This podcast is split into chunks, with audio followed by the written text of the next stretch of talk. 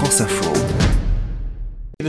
La vérité, c'est que Murdoch est devenu un cancer, un cancer arrogant pour notre démocratie. Ces mots très violents, ils sont prononcés par Kevin Rudd, un ancien Premier ministre australien qui a décidé d'employer toute son influence pour dénoncer et mettre à mal l'empire médiatique de Rupert Murdoch. Le PDG de News Corp, propriétaire de Fox News aux États-Unis ou du tabloïd The Sun en Angleterre, est aussi incontournable en Australie, son pays d'origine. Une situation à laquelle Kevin Rudd souhaite mettre un terme.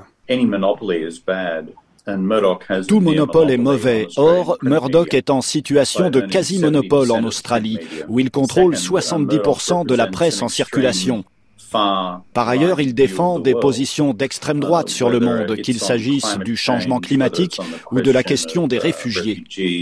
Aussi, pour le contrer, il a lancé en octobre dernier une pétition réclamant l'ouverture d'une commission d'enquête sur la pluralité des médias. Elle est devenue en quelques semaines la pétition la plus signée dans l'histoire du Parlement australien, avec plus de 500 000 signataires.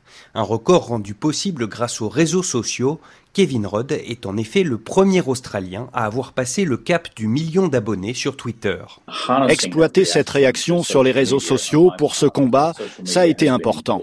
Et ses followers, il a également fait appel à eux pour nuire financièrement à Rupert Murdoch, qui possède aussi le site internet immobilier le plus utilisé d'Australie. Let's get behind a pledge Engageons-nous tous ensemble à ne plus nous servir de realestate.com parce que c'est seulement quand on s'attaque à son portefeuille qu'il écoute les autres et qu'il changera d'avis sur le changement climatique.